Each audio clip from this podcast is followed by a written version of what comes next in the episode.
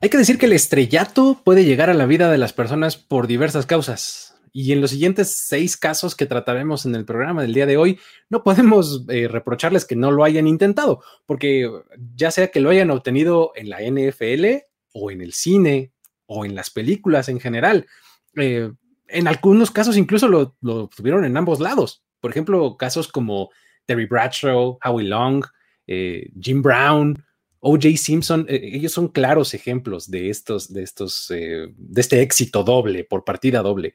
También hay otros casos que, examinaremos por ahí en donde el éxito no fue tan grande en el campo, pero sí del lado de las películas. Todo esto aquí en historias de NFL para decir wow, relatos y anécdotas de los protagonistas de la liga. La NFL es un universo de narrativa, testimonio, ocurrencia y memorias que nunca dejan de sorprender. Y todas las reunimos aquí. Historias de NFL para decir wow, wow, wow, wow, wow, wow, wow. Con Luis Obregón y Miguel Ángeles es. Bienvenidos una vez más a este espacio, amigos. Eh, mi nombre es Luis Obregón y por primera vez en ya más de una cincuentena de episodios o por ahí, algo así. Este, estamos entrando un poquito después de las ocho, una disculpita, este es todo mi responsabilidad, pero así pasa. Ya estamos aquí y, y, con un buen programa para entregarles. Y para eso me acompaña, como siempre, Miguel Ángeles. ¿Cómo estás, amigo? Bien, bien, sí, una pequeña inconveniencia, vamos a decirlo así, pero nada que no se pueda solucionar con unas buenas historias. Exacto. Aparte, si son aficionados al cine y les encanta el cine, este es su programa. Exacto, sí, sí. O sea, e, e, este, este, es un programa hecho como para Luis Obregón, que las dos cosas que más le gustan en la vida es el, es el fútbol y el cine. Ok. Y si están eh, entrando al tema de la NFL, esta es una excelente manera como de encontrar una conexión con otra cosa que les guste, que es el cine, ¿verdad? Sí, sí, sí, exactamente. Pero bueno, más o menos de eso va el, el programa, ¿no? Porque la verdad es que hay, hay, hay este, um, hay un montón de casos, ¿no? Que podríamos analizar desde cameos, desde uh -huh. aparición en una sola película, etcétera. Pero acá, pues quisimos eh, encontrarle carnita, ya sea a uno de los dos lados o a los dos lados, ¿no? Claro. Porque una cosa es platicar de Brett Favre, el loco por Mary. Exacto, sí, sí. Que, literalmente sale de Brett Favre. Ajá, ajá. La, que, que que ya interpretaban otros personajes y que hicieron bueno, que llegaban a ser hasta estelares en alguna película, ya platicaremos cómo fueron los niveles de éxito, pero ya tienen una carrera hecha, la verdad, entonces está interesante esto porque es otra manera de ver a los jugadores de NFL. Sí, exacto, la verdad es que eh, tienen... Eh, eh, pues esta otra, este otro campo que, en algún momento la NFL se convirtió, se empezó a convertir más en un producto de entretenimiento, ¿no? Y empezó a tener a sus propios íconos y entonces uh -huh. esos íconos de como de manera natural iban haciendo transiciones a otros campos del entretenimiento, ¿no? Entonces, más o menos a eso responde este, este programa, ¿no? Totalmente. Y vamos a contar primero como historias de jugadores que fueron muy populares en, en la NFL. Uh -huh, uh -huh. Y luego hicieron como la transición al cine. Bien dices, en este paso lógico de, de seguir avanzando a otros, otros, a otros medios. ¿Y te parece que empecemos ya con el primero? Venga, por favor. Vamos a empezar con Terry Bradshaw. ¿Me estás diciendo Terry Bradshaw? ¿The Terry Bradshaw? That Terry Bradshaw. Exacto. El coreback que ganó cuatro Super Bowl con los Steelers. Ajá, ok. Entonces, ese mismo Terry Bradshaw, que fue pues un jugador sumamente exitoso y que pues tiene toda una trayectoria, es más, hubo una época pre-Brady en que era, él era el único que estaba con Joe Montana en el número de Super Bowl ganados. Es un gran dato. Ajá, ese es un gran, gran dato. Así de antes de, de, de hablar de, no, hombre, Brady, 6, 7, campeonato, 5. No, no, no. Antes el gold standard era Joe Montana y Terry Bradshaw son los únicos con cuatro Super Bowls. Los corebacks más ganadores de la historia. O sea, no había Exacto. manera de compararte con otro coreback que no fuera esos dos. Ajá, ajá. Y Terry Bradshaw, este, fue, bueno, la verdad es que se ha dedicado al mundo del espectáculo desde que salió de los Steelers. Por acá se retiró y ya estaba entrando al mundo del show business. ¿Por qué? Pues, ¿por qué no? Diantres, ¿Por ¿no? no Vamos, ha, ha, hecho cosas como ser analista de NFL, sigue siendo analista de NFL, tiene un programa ahí en Fox y es bastante, bastante bueno. Incluso, incluso, ¿Mm? perdón, él, él, es el que eh, a veces entrega el Vince Lombardi cuando Sí. gana el Super Bowl, ¿no? Sí, o sea, literalmente está muy metido en el tema del NFL, en la parte de medios, Esas figuras muy importantes. De, y a pesar de que es como su, su, su nicho y es donde está más cómodo, ha hecho otras cosas, ¿eh? Por ejemplo, bueno, pues comerciales, muchísimos comerciales. Todos, claro. Ujú. Ha hecho televisión, por ejemplo, ha salido en Everybody Loves Raymond, en. Married with Children, que es una extraordinaria serie, si no la han visto, búsquenla por ahí, es buenísima. O en The League, esta que era como de, de fantasy fútbol. Gran, gran, gran serie, súper underrated. Casi nadie eh, este, le, le ha llegado a esa, pero de verdad, si algún día la encuentras, una serie de comedia divertidísima de League. O sea, puedes verte a ti y a tus cuates en esa serie reflejado muy fácil. Y bueno, además de eso, eh, en la serie Malcolm in the Middle, que pues mucha gente ha visto Malcolm el de en medio, sale de coach un equipo de hockey femenil y en un capítulo en el que también sale Howie Long, Ok. Pe- pero no, no sale interpretando a Terry Bradshaw a Howie Long, no, sale interpretando a personas distintas. Exacto. Y en el 97, en esta parte como de pues la marca de Terry Bradshaw, llegó a tener su programa. Se llamaba Home Team with Terry Bradshaw. Home Team. Ok. Home Team. Muy No bien. tengo idea de qué era el programa, la verdad, ahí se los debo, pero Ajá. tuvo su programa, no duró mucho. Y en el cine, él empezó a hacer películas desde los mismísimos setentas. Ya estaba haciendo películas. Ok. En, de hecho, sale una que se llama Hooper, con Burt Reynolds y Sally Field. O sea, ya es un asunto de- em, importante. Ujú. En el 80 sale en una película que, pues, no creo que muchos recuerden, Smokey and the Bandit, parte 2. Ok. Hubo una parte 1, entendemos. Es- sale en la parte 2.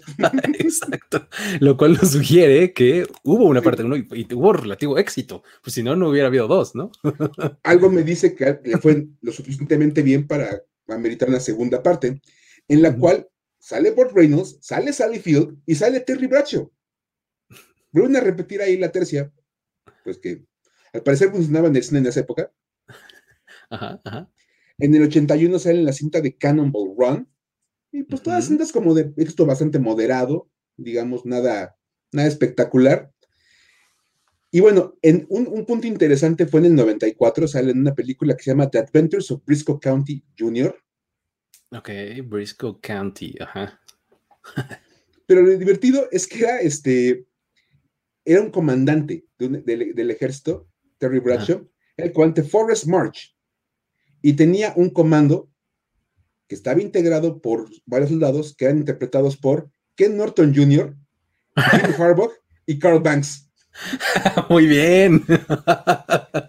Eso es todo. Y cuentan que en, ese, en esa película él les daba las instrucciones a sus soldados usando un pizarrón como si fueran jugadas de fútbol americano. Porque referencias. Claro, sí, ¿A sí, quién porque gustan las referencias? exacto, ¿no? Porque además de este, seguro la gente solo así los iba a ubicar. ¿no? Así de, güey, son, son- claro, jugadores de fútbol americano. sí, sí, sí. Y la mejor de las historias de Terry Bradshaw en el cine viene en el 2006. Ok. Ya el Terry Bradshaw que ubicamos más ahora, Sí, ya cuando apareció cerquita. En la película Failure to Launch. Failure to launch, ok. Ok. Ujú. Interpretaba al papá de Matthew McConaughey. Ah, all right, all right, all right. All right, all right, all right. Un buen papel, o sea, ya de, de papá de, de Matthew. McConaughey, eso ya es importante.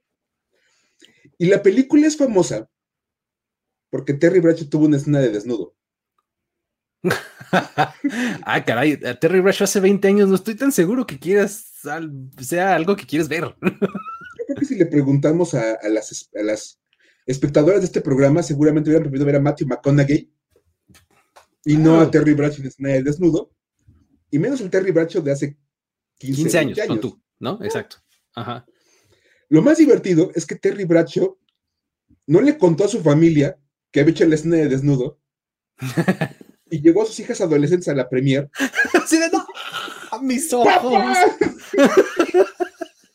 Hay cosas que no puedes desver, ¿no? Como dicen, Terry Bradshaw desnudo probablemente sea una de ellas.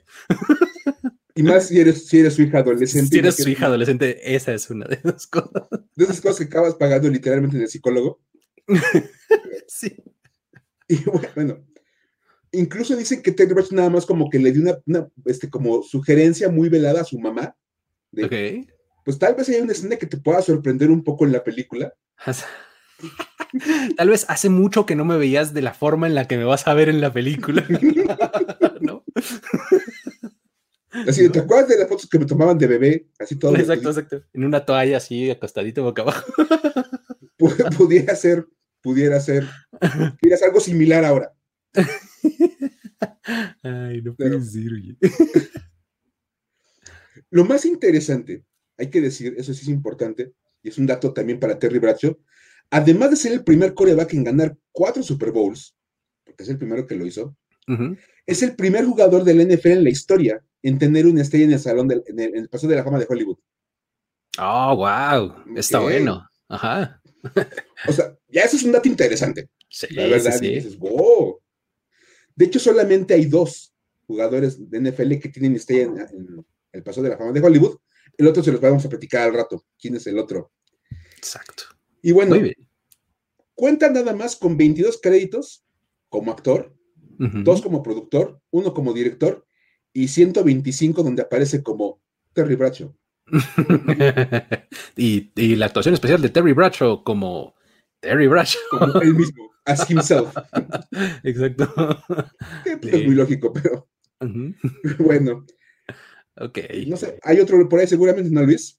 Sí, sí, sí. Este, digo, hablando de, gente eh, exitosa en el campo, ¿no? Este, claro que este, um, que Terry Bradshaw es uno de ellos, pero tienes que pensar en Jim Brown, ¿no? Jim Brown, podrías argumentar que es el mejor corredor de todos los tiempos de la NFL, ¿no? O sea, hay un, hay gente que así lo cree, pues, ¿no? O sea, no cabe ni la más mínima duda de su calidad en el campo y pues, este, eh, la verdad es que tienes que mencionar toda la bola de logros que tuvo. Eh, jugó, tuvo una carrera hasta cierto punto breve, ¿no? Del, 57 al 65, pero pues forma parte de todos los equipos de estrellas de estos que van haciendo la NFL por como cada corte, digamos, de 50, del 75, de 100 años. En todos es titular, este, fue tres veces MVP, eh, All Pro ocho veces, o sea, campeón con su equipo. Al final, eh, eh, todo esto es como para decirles, Jim Brown es uno de los jugadores más condecorados, con mayores logros y mayores credenciales de la historia de la liga, ¿no? Y pues resulta que eh, ahí no para la cosa con su, con su éxito y con su fama, ¿no? Porque cuando todavía estaba activo con los Browns, comenzó su carrera en el cine, ¿no? Ok. en 1964 este, apareció una película que se llamaba Real Conchos, ¿no? Que era como un western, ¿no? Que pues ahí tuvo ahí sus críticas ahí mixtas, ¿no? O sea, pero pues ese fue como su debut en el cine, ¿no? En 1964, Real Conchos. Luego, de ahí las cosas empezaron a poner interesantes en el 66, ¿no? Porque ahí estaba él entrando a su último año de contrato con los Browns, ¿no? Un contrato que, que le habían dado este, que se extendía por cinco años, estaba entrando a su último año en el verano del 66, o sea, la temporada 66 hubiera sido la última de ese contrato, pues, y em, él estaba ya en ese verano filmando su segunda película, o la, segunda película en la que iba a aparecer, mejor dicho, ¿no? Entonces, estaba en Londres y eh, pues en el verano, pues ya saben, Londres, este clima malo, ¿no? Cliché. Este, pues la filmación se retrasa un poco y eh, se tiene que perder unos días del training camp de los Browns, ¿no? Nota al pie, esta película que estaba produciendo es no más ni menos que The Dirty Dozen, ¿no? Ok. The Dirty Dozen, que es, una película muy, muy famosa, ¿no? sí, muy buena. Digamos que si ustedes han visto este Suicide Squad, ¿no? Para los más jóvenes. Pues, digamos que el proto Suicide Squad es de Dirty Dozen, es un, este, 12 tipos que van a, matar a los malos eh, como, como este eh, underground, así en una anda medio clandestina, pero pues son una bola de locos criminales, ¿no? es como la premisa de, de, Dirty Dozen. Entonces, el asunto es que se, se, pierde unos días del training camp de los Browns y pues Art Model, este, pues ya sabemos que era de pues, como de, de, un carácter este, difícil, ¿no? Nos lo podrá decir Paul Brown también. Este, Art Model, que era el dueño del equipo y también era el general manager, pues no le pareció la idea de que como que estás haciendo películas, ¿no? Entonces, pues dijo, ¿sabes qué? Voy a multar a, Jim Brown con 1.500 dólares por cada semana que se pierda del training camp, ¿no? Uh. Entonces Jim Brown dijo, ah, sí, pues guárdese usted sus 1.500 dólares, señor, y yo me voy a retirar de la NFL. Entonces, tal cual, él prefirió retirarse un año antes de que se acabara su contrato y cortar su carrera cuando todavía eh, pues tenía eh, posibilidades de seguir siendo algo destacado en la, liga, antes que, torcer la mano, este, porque el Art Model lo amenazó, ¿no? Bueno, resulta que The Dirty Dozen fue exitazo, que ya conocemos, ¿no? Fue producida por MGM, este, esta productora de la que empieza con el león, el rugido del león, esa es MGM. Y pues bueno, esa productora le ofreció un contrato por múltiples películas, ¿no? Un poco seguramente ya tenía esto pues como en su bolsa trasera, ¿no? Como para decir, Art Model, vaya usted a freír espárragos, que yo tengo mi contrato aquí este, con MGM prácticamente listo, ¿no? Entonces, eh, en este contrato de múltiples películas hizo este, grandes éxitos entre comillas, eh, de como, como eh, Dark of the Sun se llamaba una, Ice Station Zebra, The, uh, the Split, Riot, ¿no? eran películas que todas centran en este, en este género que, que, le, que, le, que, le, puse yo aquí de título a esta historia, ¿no? Que es Black Exploitation, ¿no?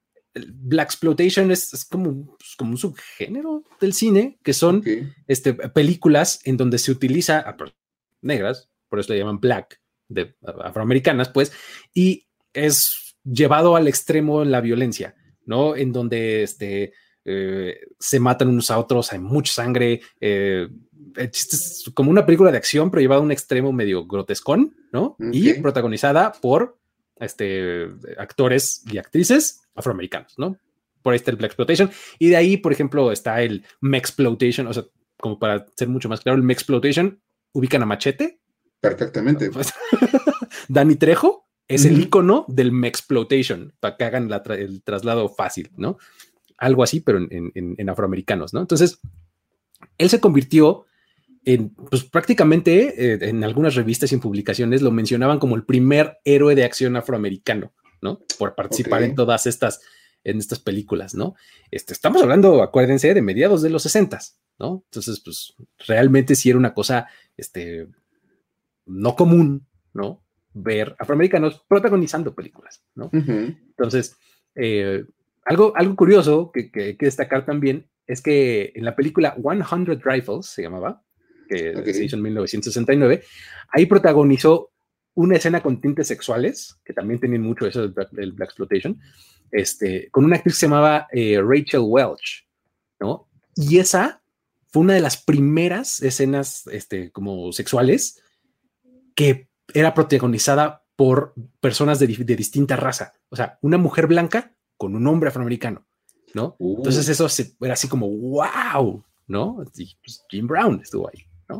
Entonces, obviamente no pudo este, dejar atrás su pasado en el fútbol y en el 70 apareció en una película que se llamaba Grasshopper y ahí hacía un papel de un exjugador de fútbol americano, ¿no?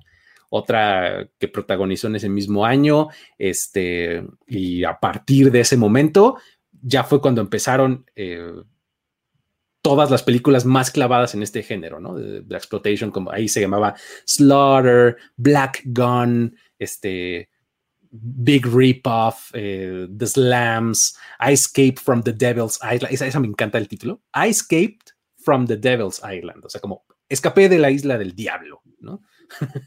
eh, otra que se llamaba Three the, Howard, the Hard Way. O sea, Three the Hard Way es como en los dados, ¿no? O sea, cuando sale, este, pues, ni es posible, ¿no? O sea, tres, combinación difícil en los dados, pues no se puede, ¿no? O sea, hard way en los dados es cuando salen los dos iguales, ¿no? O Two the hard way es uno y uno. Three the hard way es como seguramente una cosa como totalmente imposible, ¿no?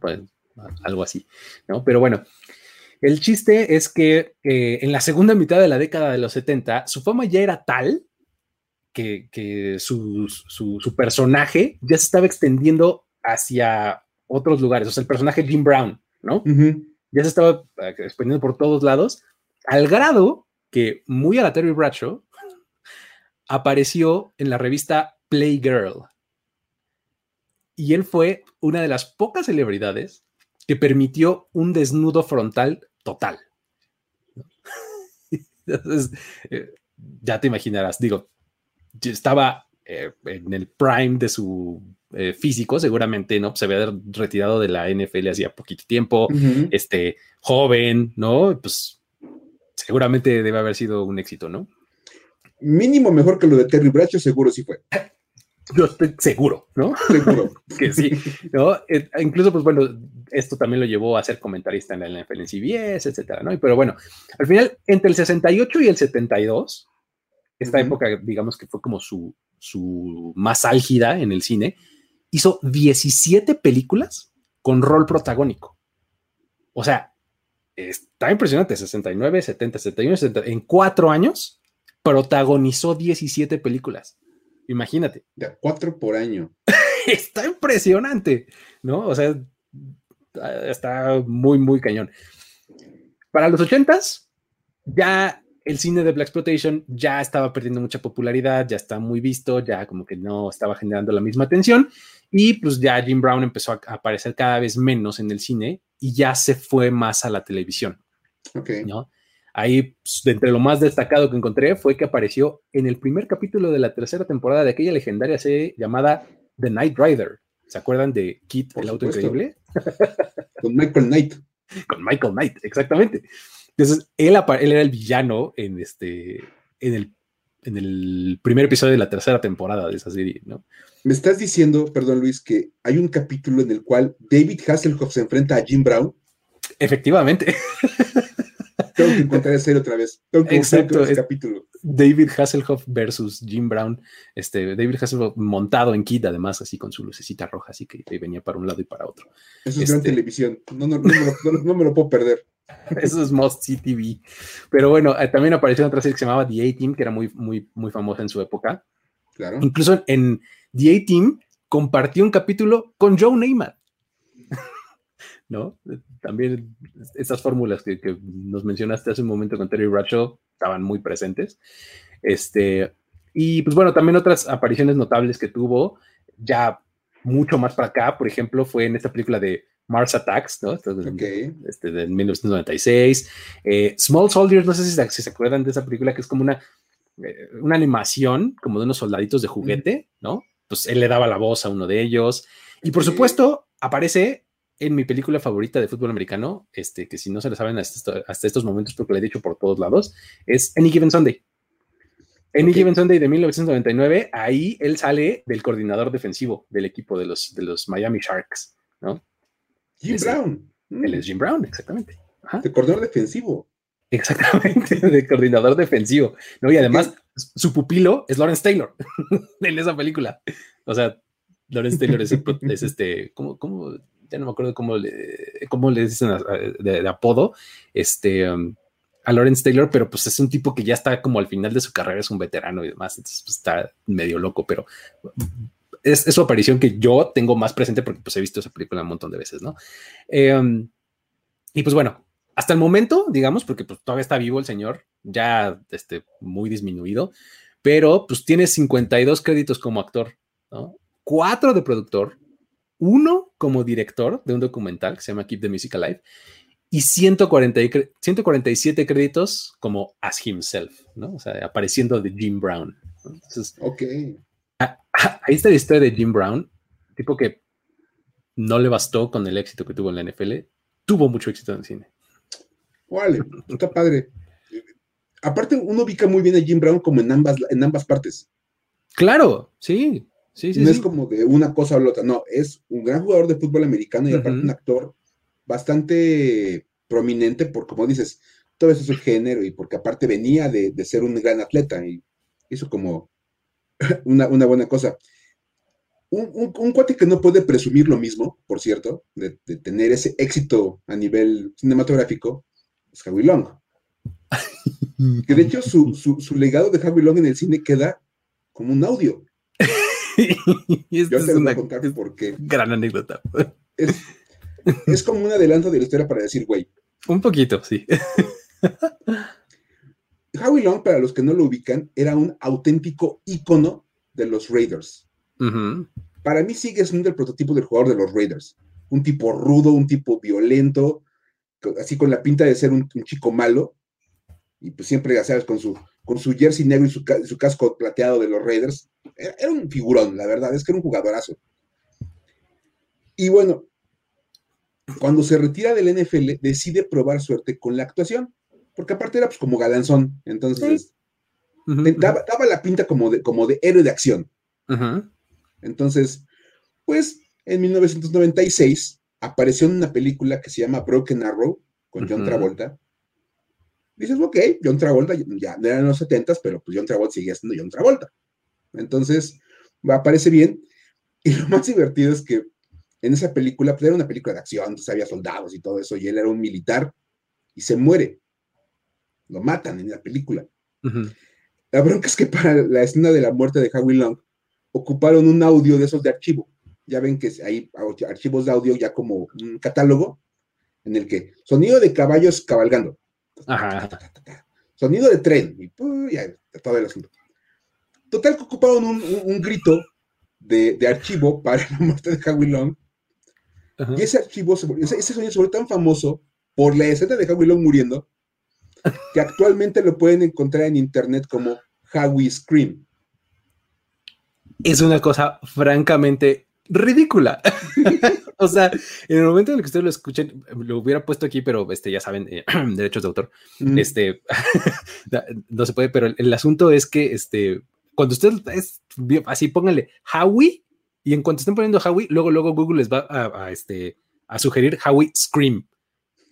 El que quieran pongan. O sea, hay hasta recopilaciones en YouTube de, de Howie Scream puesto en diferentes situaciones. Porque es ridículo. Tristemente, ese es el debut de Howie Long en el cine. Su, momento más memorable es que su, su, grito de muerte acabó siendo un meme. Sí, tal cual. Pero le dejó algo al cine, le dejó el Howie Scream.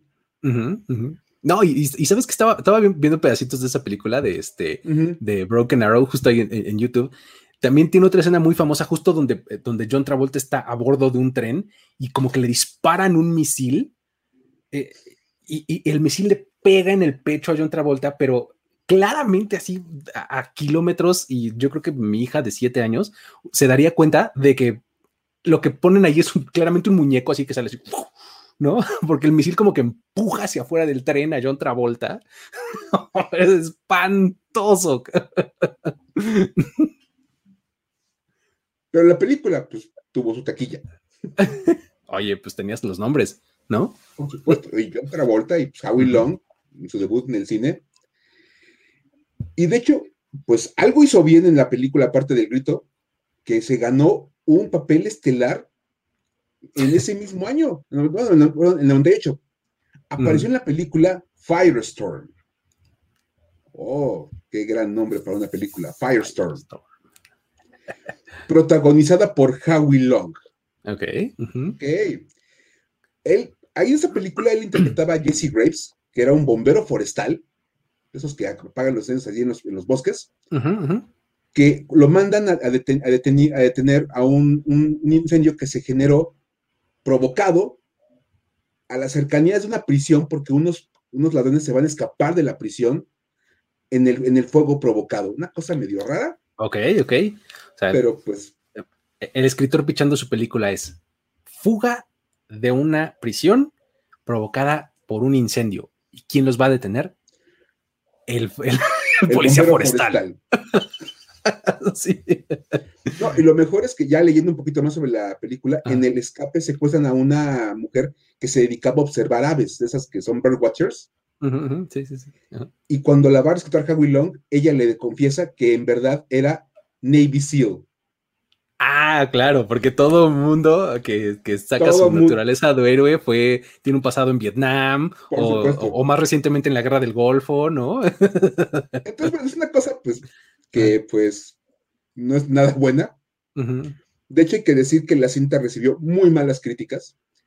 En esta página que se llama Rotten Tomatoes, que se Sí, sí, dedica sí. como a juntar todas las opiniones de todos los críticos, tiene un 12% de calificación, 12% de aprobación, de ¿no? aprobación. O sea, le gustó a 12 de cada 100 críticos que la vieron. Ok. Terrible. Y por eso fuera poco, su taquilla fue de 8.1 millones de dólares. Que no estaría tan mal si no hubiera sido que el presupuesto fue de 19 millones.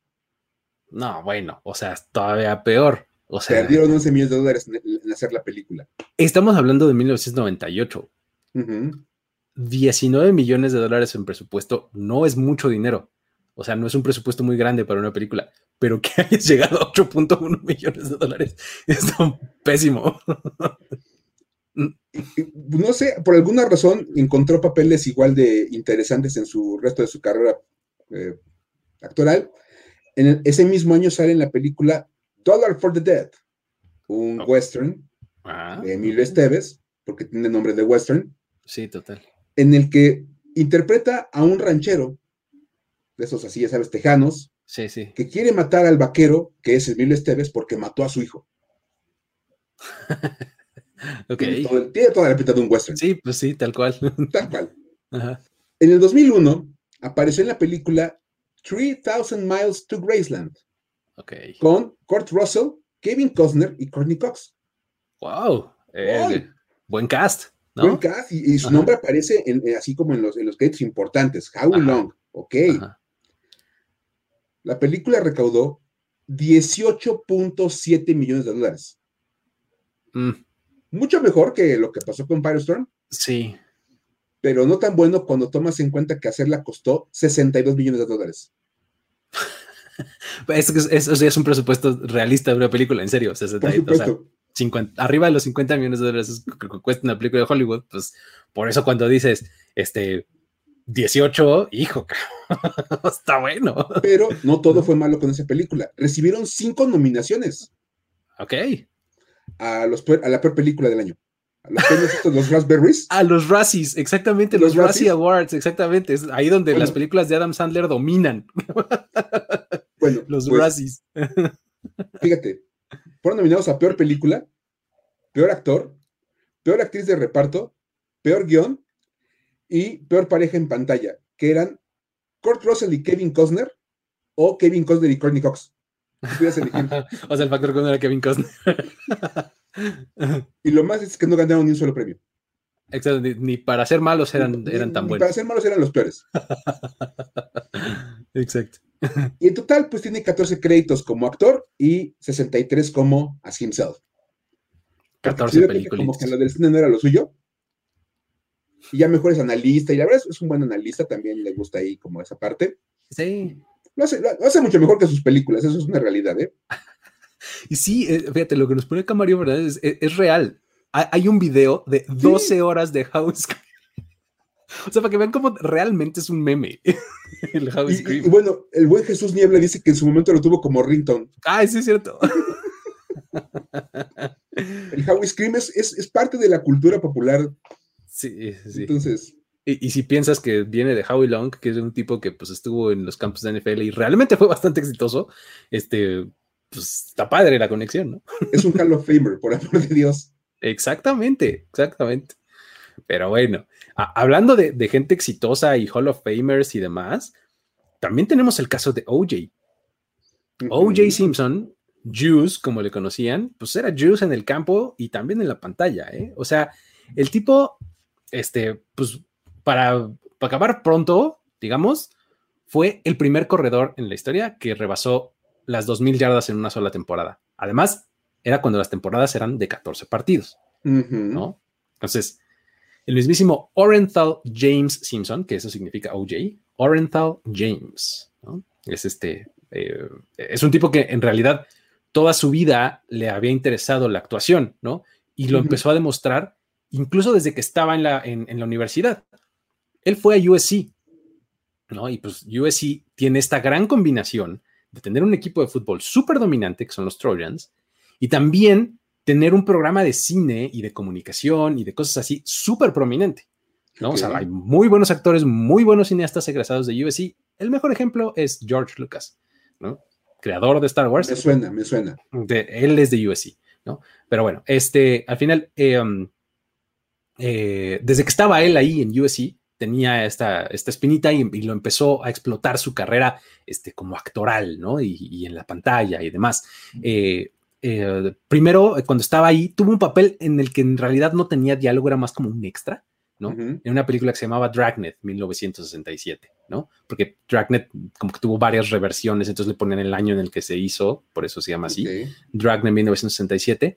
Y pues en 1967 estaba teniendo muy buenos años con los Trojans, ¿no? O sea, hay que recordar que OJ además también fue ganador del Heisman, ¿no? Entonces, este, a la par, estaba ahí haciendo sus pininos, ¿no? Este, viendo a castings y saliendo de extra y antes de convertirse en jugador de NFL, se hizo actor profesional y salió en el capítulo de una serie que se llamaba Medical Center, ¿no? Este, esa fue como una aparición que tuvo ahí en una serie pues, que estaba en la televisión al aire. Todo esto mientras estaba negociando su contrato con los Bills, que ya lo, ya lo habían seleccionado en el draft, ¿no? Entonces, un tipo que siempre estuvo malabareando las dos cosas, ¿no? Ahora, durante toda su carrera profesional en la NFL alternó con el mundo del cine y la actuación y la TV y este, todo lo que tiene que ver con actuación, ¿no? Y entre 1969 y 1979, ¿no?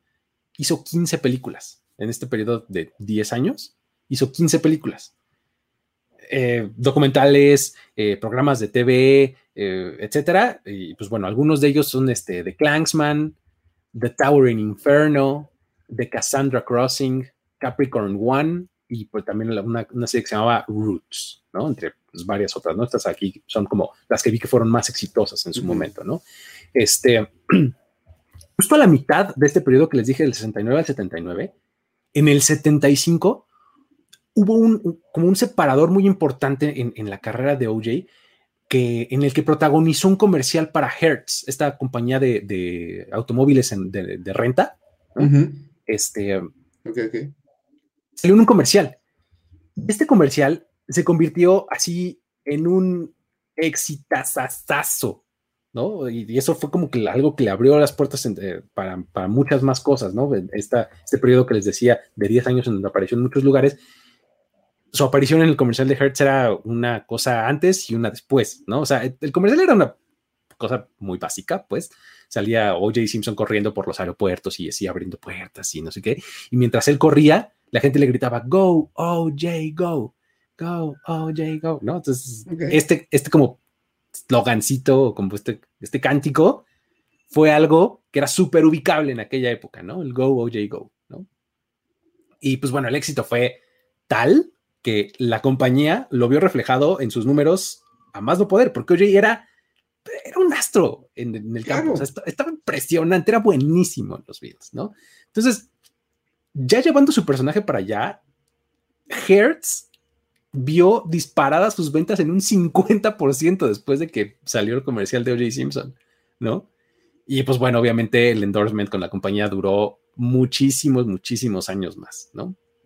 Y pues bueno, eh, este tipo de movimientos eh, hizo que la revista People, incluso, hablara de OJ como el primer atleta afroamericano en ser una superestrella de los medios, ¿no? O sea, eh, como que lo, consideraban así, ya no necesariamente solo un actor, solo un deportista, sino era una superestrella de los medios. O sea, si aparecía en la pantalla, todo el mundo lo volteaba a ver, ¿no? Entonces, pues bueno, para 1979, que era eh, su segundo año con los 49ers, porque acabó su carrera con los 49ers haciendo un par de años ahí con ellos, este, eh, en el 79 estaba en su segundo y que ya iba a ser el último de su carrera, ¿no?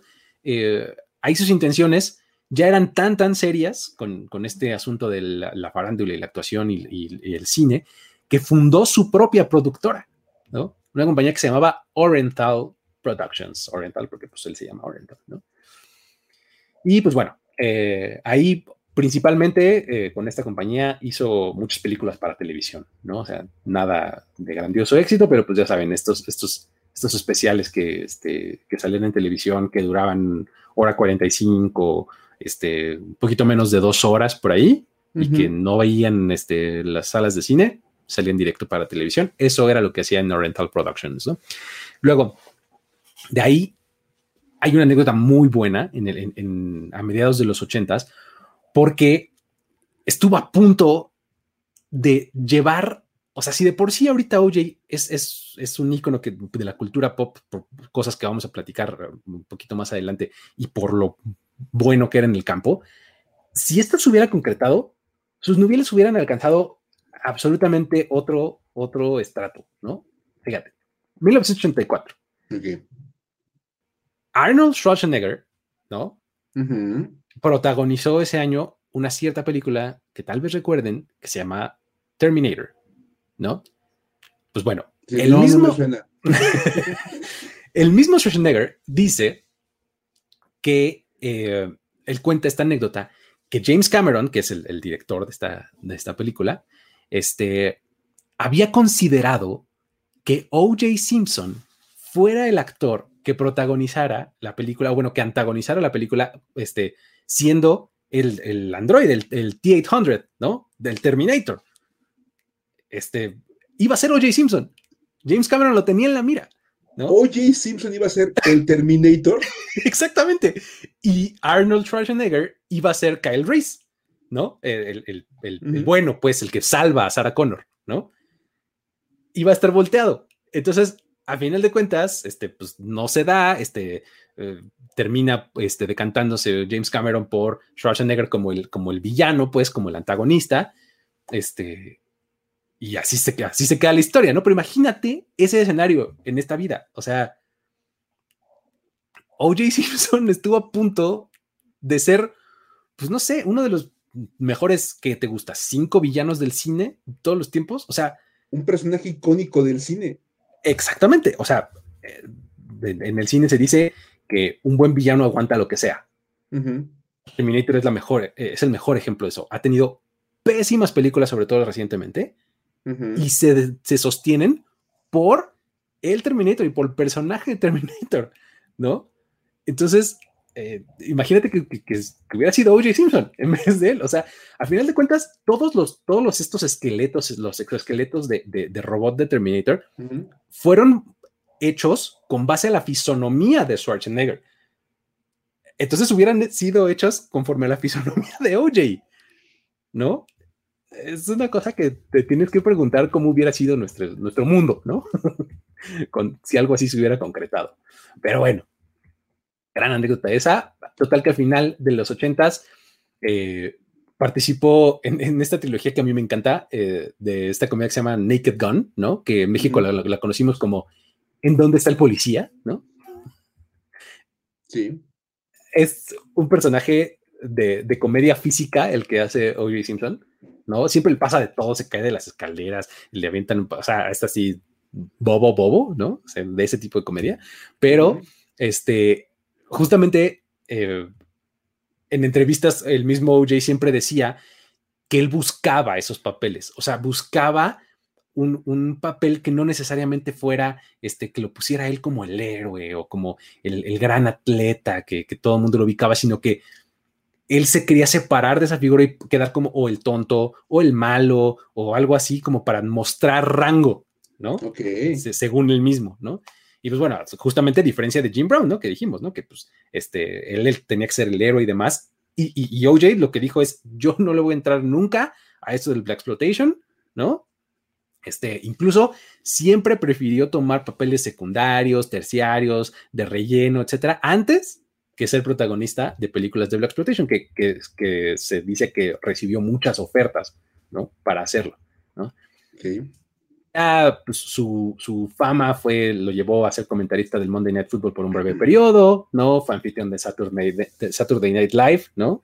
Este, todo esto que pues como que va acrecentando la, figura eh, de OJ, que aunque se esforzó muchísimo por tener una carrera en el cine y además en la NFL, uno de los momentos más icónicos del entretenimiento en general de la televisión, ¿no? De, la televisión occidental, por así decirlo, eh, pues nos lo proveyó OJ, eh, pues en el momento de la persecución en el que iba a bordo de esta, de la White Bronco, ¿no? De su camioneta Bronco blanca en 1994, cuando lo iba persiguiendo la policía para prenderlo por el asesinato de su esposa Nicole Brown Simpson y su amigo, entre comillas, Ron Goldman, ¿no? Este, obviamente se presumía que Ron Goldman era el amante de, Nicole, ¿no? Este, unos meses después, eh, perdón, eh, unos meses antes, es, buena anécdota esta, eh, unos meses antes de que, de que esto sucediera de la persecución de la White Bronco, OJ había, formado parte del piloto de una serie de, de, Warner que se llamaba Frogman, ¿no? el estudio todavía no había aprobado la serie como para que ya se manufacturara toda una temporada o, lo demás. Y eh, pues se presenta esto, se presenta la persecución, el arresto y demás. Y pues bueno, Warner decide por esa razón cancelar el proyecto, ¿no?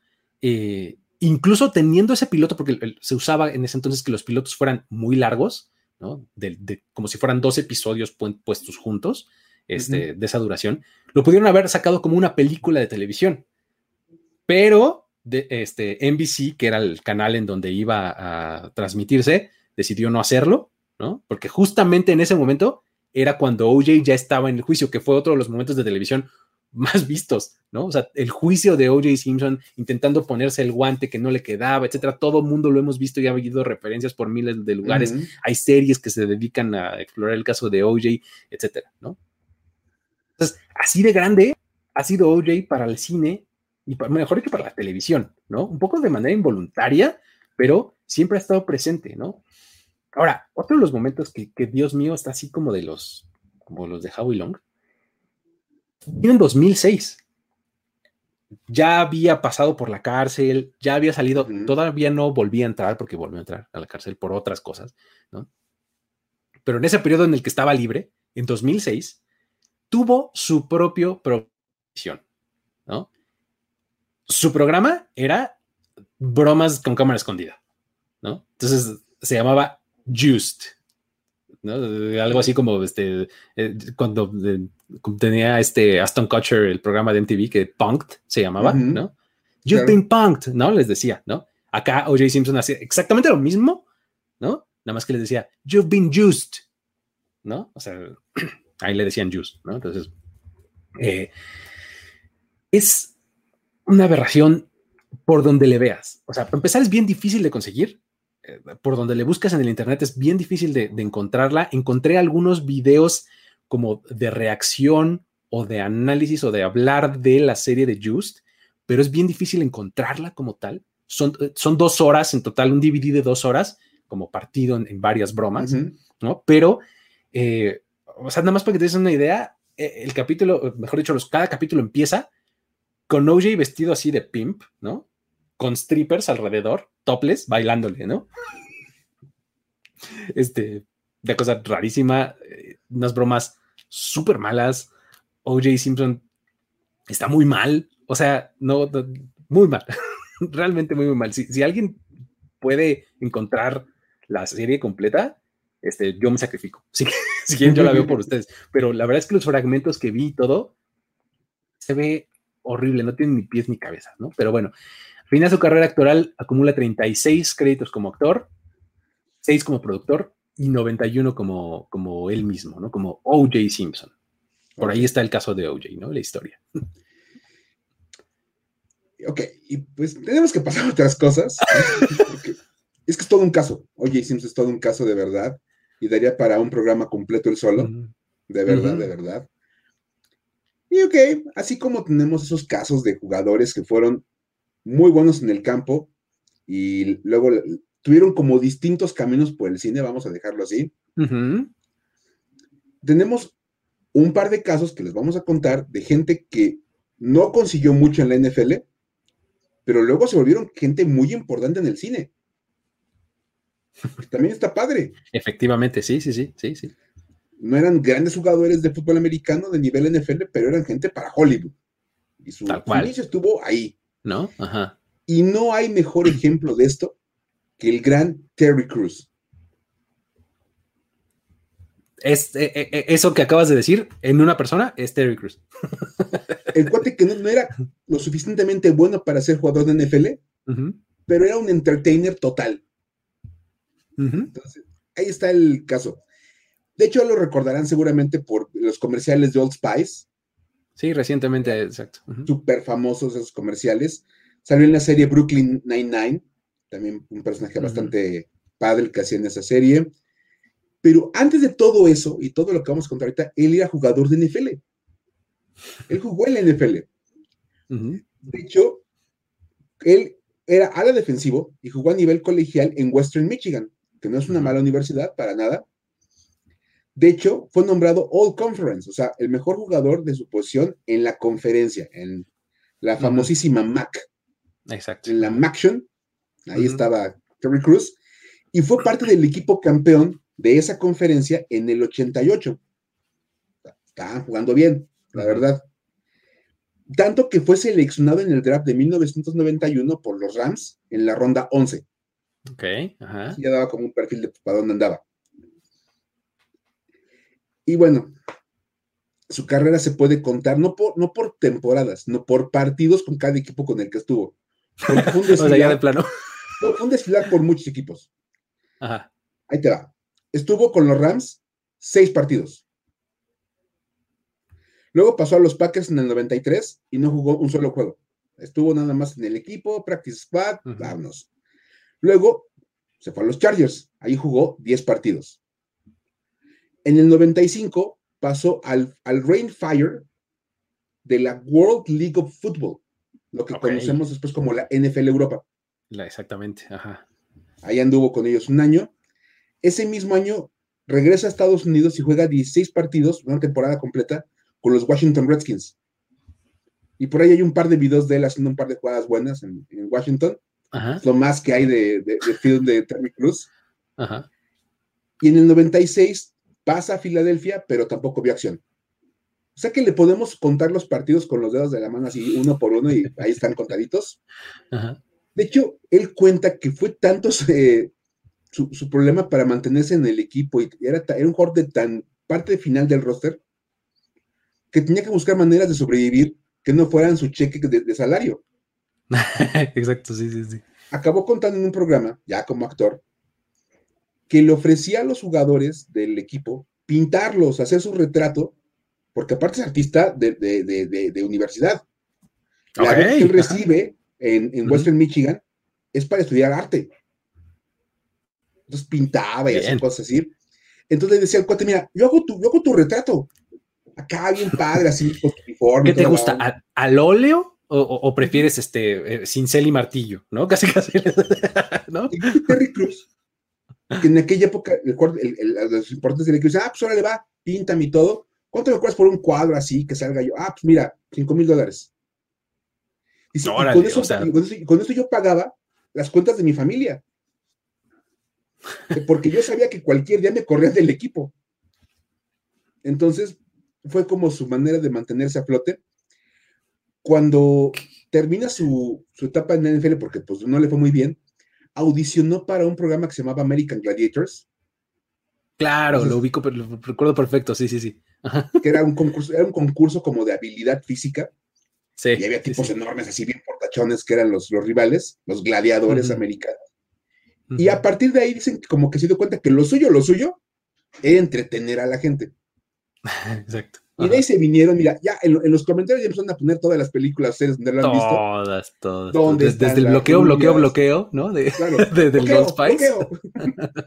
de Old Spice hasta Everybody Hates Chris, por acá Juan José.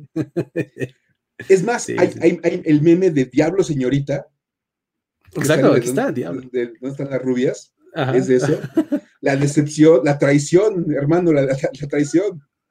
Exacto es una, es una máquina de, entretenimiento, Terry Cruz, de verdad. también sale en The Longest Yard. Ahí tiene uno de mis personajes favoritos de la película.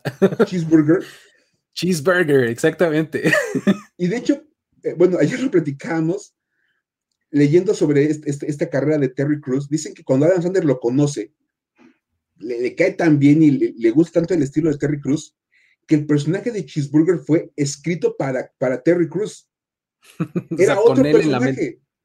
Lo tuvieron, lo tuvieron que hacer, literal, el personaje para él. Y, le sale, pues tal cual, bordado el personaje a Terry Cruz. en una película en la que están llenas de referencias a jugadores de NFL, luchadores, artistas, todo, es uno de los personajes más memorables. Y eso es impresionante. Eso está muy difícil. Está muy difícil porque, o sea, tienes a estrellas del tamaño de Michael Irving, ¿no? Tienes a estrellas del tamaño de Adam Sandler, de, este, de, eh, Nelly, de Chris Rock, Nelly, o sea, de, muchos lugares diferentes, tienes estrellas muy grandes. Y uno de los personajes que más recuerdas es, este, es Cheeseburger. Sí, por supuesto. También sale, ya lo acá, en Los Indestructibles, que es otro gran de esos elencos de muchísima gente de acción. Y sigue siendo un tipo muy, muy reconocible. Conduce, hace, hace de todo. Terry Cruz sale absolutamente en todos lados. Y eso es increíble porque cuando te platican, es que fíjate que juega en la NFL. Terry Cruz. ¿Cómo? Terry Cruz no jugaba fútbol americano. Sí, jugó a nivel de NFL. O sea, está fuerte y todo, pero de eso, o sea, que, ha jugado. Sí. Sí, así jugaba. Y, otra vez lo veías en ese tipo de películas como The Longest Yard, que es, a mí me encanta esa película. Y como dices, salían Bill Romanowski, Bill Goldberg y The Great Khali, y salía medio mundo en esa película. Y dices, ¿y qué hace Terry Crews? Ah, bueno, es que es, de los, es del grupo de los actores. No, es del grupo de los exjugadores. Exacto. Porque había luchadores, había exjugadores, había artistas. Y él era como del grupo de, los artistas según todo el mundo, y no, era del grupo de los exjugadores. Sí, sí, sí. Y es, a mí me encanta la historia de Terry Cruz. Obviamente, pues nos ponemos a contar sus créditos, tiene miles y miles de cosas ya en su haber. Y, lo que dice José Miranda es la mejor manera de cerrar la historia de Terry Cruz. Tiene más películas que juegos de NFL. Pero por mucho. Sí. Por mucho. Sí. y el nivel de éxito no, no se puede ni comparar, de verdad. El de Terry Cruz a nivel actoral contra nivel de juego. Está, está, bien padre ese personaje de Terry Cruz, la verdad. Este, y todo lo que ha hecho está, está interesante, está bien divertido, ¿no? Eh, ahora, otro caso similar a este, que, que, no necesariamente ubicas como jugador, pero por supuesto que te viene a la mente como actor y como artista de cine, es The Master of Disaster, Carl Weathers. The Master of Disaster, obviamente, es una referencia a su papel de Apollo Creed. No sé si se acuerdan. Por supuesto que recuerdo a Apollo Creed en, la 4, cuando va a pelear en la pelea de exhibición contra Iván Drago, lo presentan con todos sus sobrenombres, de Master of Disaster, este, de, de Business y no sé qué, o sea, tiene como 16 apodos, de, The One and Only, Apollo Creed, él es Cal Weathers, y pues bueno, obviamente lo recuerdas por eso, todo el mundo ha visto Rocky, ¿no? Obviamente también es muy fácil acordarte de que, pues, acordarte de que aunque su brazo está ya separado de su cuerpo, sigue jalando el gatillo ¿no? En, esta película de Predator, ¿no? Ahí es Dillon, ¿no? Y, también de esta película de, este, de Predator sale este meme en donde justamente está con Schwarzenegger ahí chocando la mano, ¿no? Cuando se saludan y quieren hacer así como unas vencidas ahí en el de saludarse. Pues bueno, Dillon es este eh, Carl Weathers, ¿no? Y obviamente lo más reciente que tenemos en la mente de Carl Weathers en la pantalla, pues viene de Mandalorian, ¿no? Que pues ahí lo vimos con, apariciones recurrentes, ¿no? En donde, en donde salía de este personaje de Grief Carga, ¿no? Que era como el que, que le daba dos, tres misiones ahí a, Mando, ¿no? Pero bueno, este, eh, en el cine es súper, súper ubicable y tiene un montón de cosas y un montón de éxito, ¿no? Eh, pero la verdad es que poco se habla de que él tiene una carrera como jugador profesional de fútbol americano en la NFL. ¿Que no era boxeador? Exacto, así como, así que no era Polo Creed, ¿no? Este, pero bueno, este, además él es el que le enseña The Eye of the Tiger a, Rocky, si se acuerdan en la 3, pero bueno. Eh, um, a nivel colegial, él empezó en el 66 eh, en Long Beach City College, o sea, en una, universidad este, pequeña, digamos, y pues en realidad ahí no vio acción de juego, ¿no? O sea, como que se enlistó en el equipo y demás, pero no, no, no vio acción de juego. Y al año siguiente, en el 67, se transfirió a San Diego State, ¿no? Eh, en donde jugó un par de años como defensive end, también justamente era de la misma posición que, que Terry Cruz, ¿no? En esos tiempos los Aztecs, o sea, el equipo de San Diego State, ganaron dos Pasadena Bowls consecutivos. Seguramente tenía algo que ver que estaban dirigidos por un tal Don Coriel, que para los que no sepan, eh, no tendrían por qué, pero pues les cuento que Don Coriel nada más es uno de los tipos más influyentes en el fútbol ofensivo de toda la historia de la liga, ¿no? La ofensiva Air, Air Coriel prácticamente se sigue jugando hoy, ¿no? O sea, muchos conceptos se siguen aplicando. Y ahí les va un dato interesantísimo. Su coordinador ofensivo en esa ofensiva era Joe Gibbs. Joe Gibbs, exactamente. Ajá. Nada más del tipo de gente que, que trabajaba ahí. Imagínate, y, y, tenían ahí como defensive end a Cal Weathers. ¿No? Apollo Creed. Apollo Creed era su, su, su defensive end titular. Y, y, pues bueno, en el 70, que fue eh, el primer draft común entre, las, entre uh -huh. la AFL y la NFL, este, no fue seleccionado. O sea, se fue ahí este, undrafted y después eh, firma como agente libre con los Raiders, que es su equipo de la NFL. ¿No? O sea, el, el, equipo en donde estuvo en esta liga, okay. ¿no? Eh, en ese año jugó siete partidos, ¿no? Y en realidad lo movieron a linebacker. Ni siquiera jugó como defensive end. Siete partidos participó y pues al año siguiente solamente jugó un partido y lo cortaron. Hasta ahí llegó su carrera en la NFL. Al año siguiente se fue a la CFL, donde jugó con los BC Lions. Este, ahí jugó hasta el 73 participó en 18 juegos y en el 74 dijo, ¿saben qué? Este, pues yo creo que mejor lo dejamos por la paz. Se retiró del fútbol y entonces sí se empezó a meter a la actuación.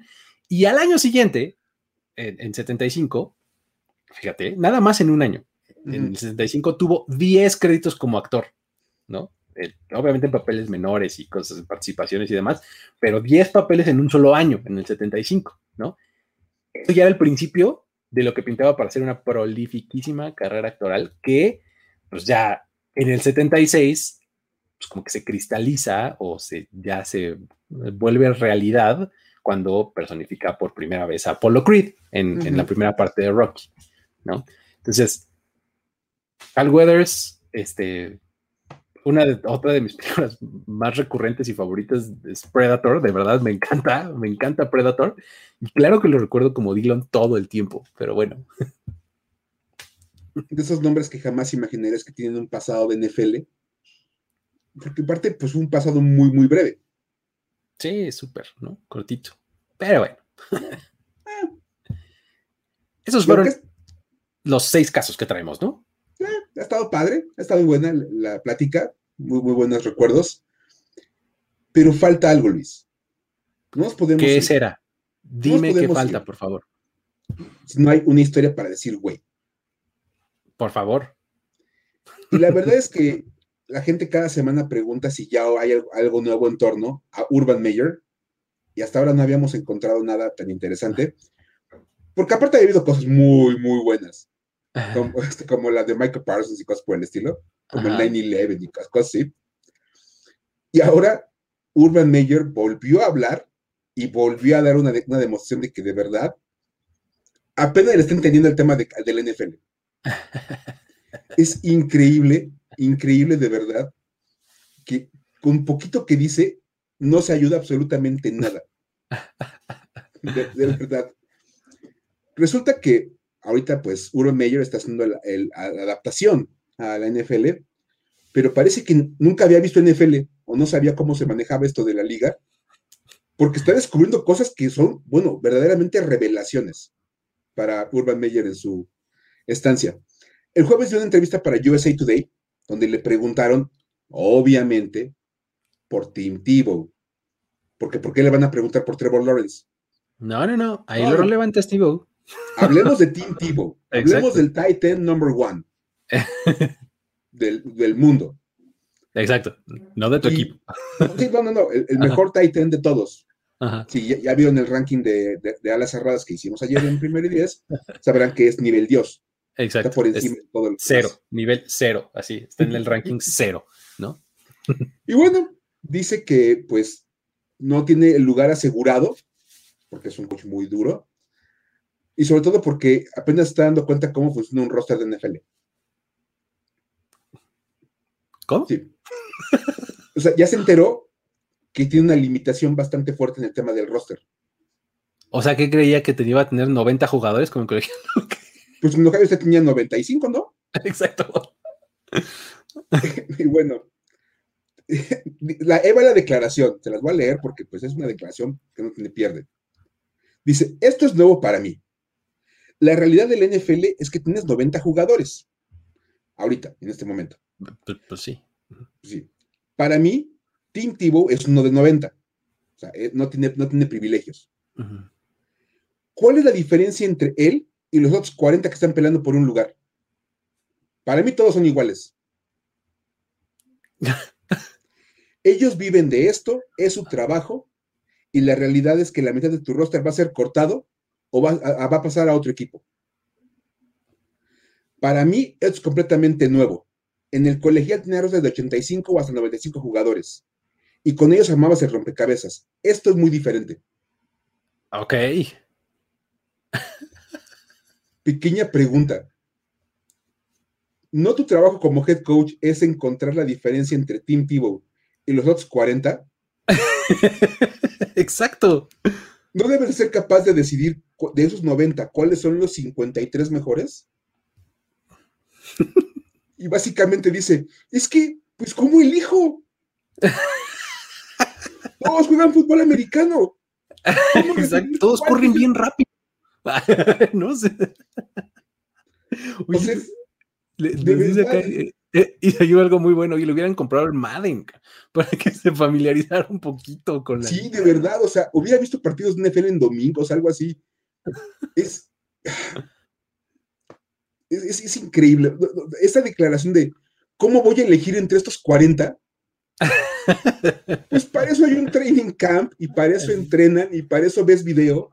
Eh, Y además, Flash News, no eres el único güey en el edificio. Tienes todo un equipo de gente que te va a ayudar a decirte, mira, estos son los menos, estos son los mejores, estos son los malos, ¿no? O sea, La- el comentario dice Rubalcaba también no tiene, pérdida ahí. O sea que igual corta a Trevor Lawrence al final.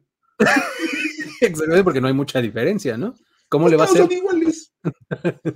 Digo, es coreback y puede jugar a la cerrada. Exacto. Eso, eso es una ventaja contra Trevor Lawrence. Ay, sí. es de verdad, es una cosa que, que preocupa, ¿eh? A mí, la verdad, me preocupa bastante el tema de, de Urban Meyer en los Jaguars. Porque cada declaración que va dando es como de, ya se quejó de la agencia libre, porque los que jugadores fue van tremenda esa queja.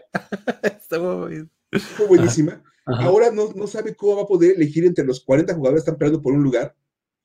no pudo, no pudo este, programar su- sus eh, prácticas conjuntas con otro equipo porque pues pensó que era una cosa de mañana en la tarde nos vemos, ¿no? De verdad, son cosas que, que de verdad no das crédito, porque todos se están, se están dando cuenta, pero apenas están, se está enterando cuando ya está a cargo de un roster. Exacto, sí. O sea, está descubriendo cómo funciona el NFL cuando él es el head coach. Y eso es una cosa verdaderamente preocupante.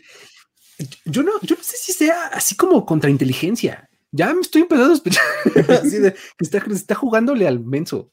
O sea, así de, ay, no, yo no sé nada.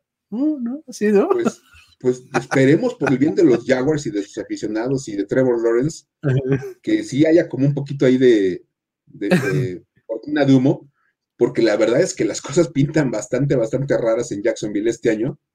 O, o que sea de plano eh, como muy poco capacitado para hacer declaraciones, que esa es otra. Puede ser. O sea, que está diciendo puras obviedades, pues. O sea, está diciendo puras cosas que dices, ay, güey, mejor no digas eso, que te oyes súper mal, ¿no?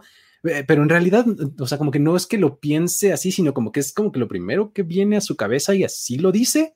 Probablemente eso es, es como la explicación que encuentro, porque, o sea, al final el tipo eh, es capaz, ¿no? Nos ha demostrado muchas veces que es un buen head coach, ¿no? A nivel colegial, ¿no? Pero no- nos ha demostrado eso, ¿no? Como que está diciéndonos cosas pues que para todo mundo nos resultan así de ¿Es en serio, Don? Cualquier aficionado al NFL, es más, los aficionados del NFL, la gente que ve este, este canal, son gente que, que, sabe perfectamente que la pretemporada es ir viendo el desempeño de los jugadores para ver quién se va ganando un lugar. Porque el training camp y la pretemporada sirven para discernir quiénes de esos 90 van a ser los que se van a quedar en el roster de 53, quiénes van a formar eh, parte de las listas del desempleo, e incluso quiénes son posibles elementos a llamar después. Exacto, para por, tu, por si algo surge. Para tu practice squad, etcétera, quién es este, ¿no? Sí. Y cuando le cuenten a Urban Meyer que debería estar viendo lo que hacen todos los demás equipos para tomar jugadores que vayan saliendo de los, de, los demás cortes. Pro Scouting.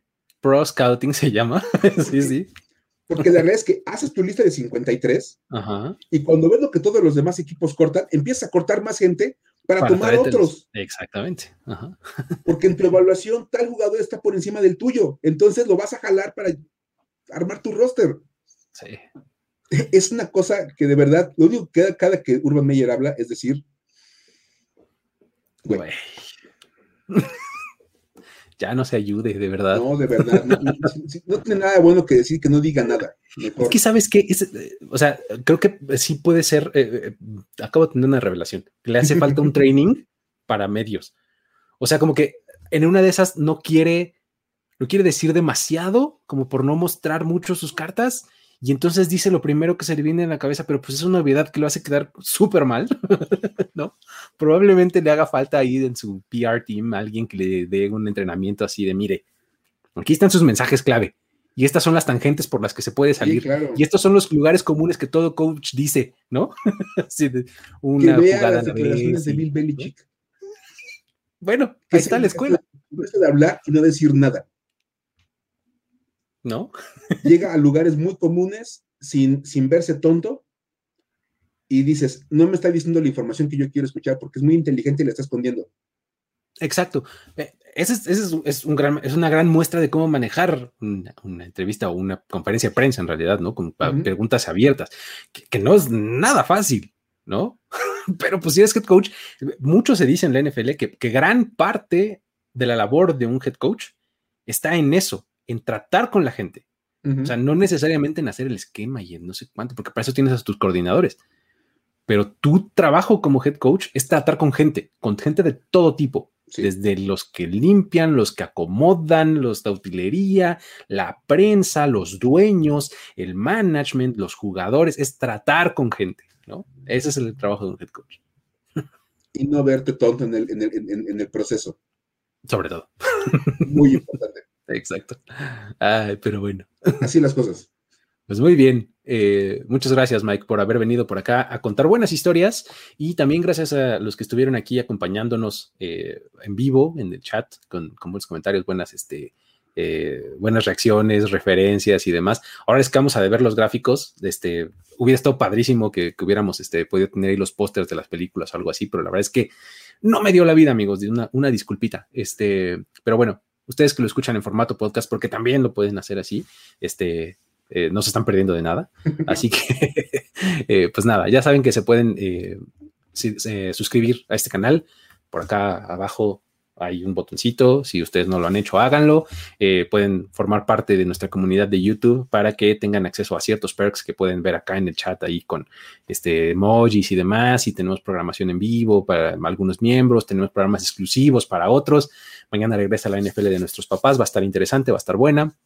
Vamos a hablar de head coaches, hablando de, ¿no?